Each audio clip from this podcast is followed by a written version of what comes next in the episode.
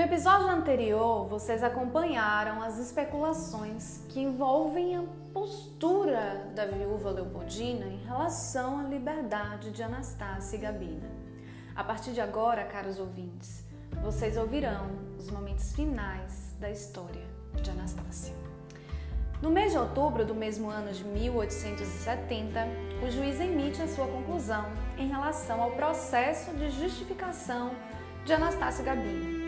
Segundo o doutor João Bernardo de Magalhães, o pedido de manutenção da liberdade foi denegado, pois, abre aspas, as justificantes somente apresentam como prova de sua alforria uma disposição do testamento que desapareceu, como se diz, antes de ter sido aberto competentemente, ou seja, por uma autoridade competente.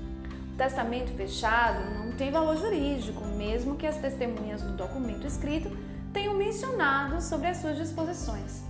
Por isso, a prova testemunhal apresentada pelas justificantes não são bastante para suprir o testamento que se diz desaparecido. Além disso, as libertandas não provaram que já estavam desfrutando da sua liberdade, pois constavam na partilha dos herdeiros. O juiz não especifica acerca do jornal e do processo crime, mas é evidente que tais provas também não foram bem quistas por ele. Conhecendo os meandros da justiça, o juiz provavelmente percebeu que o curador estava tentando usar as informações do documento a favor de Anastácia e Gabina.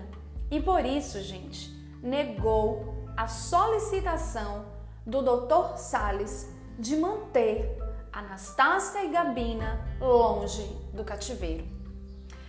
As duas mulheres, para nossa tristeza, caros ouvintes, retornaram à escravidão.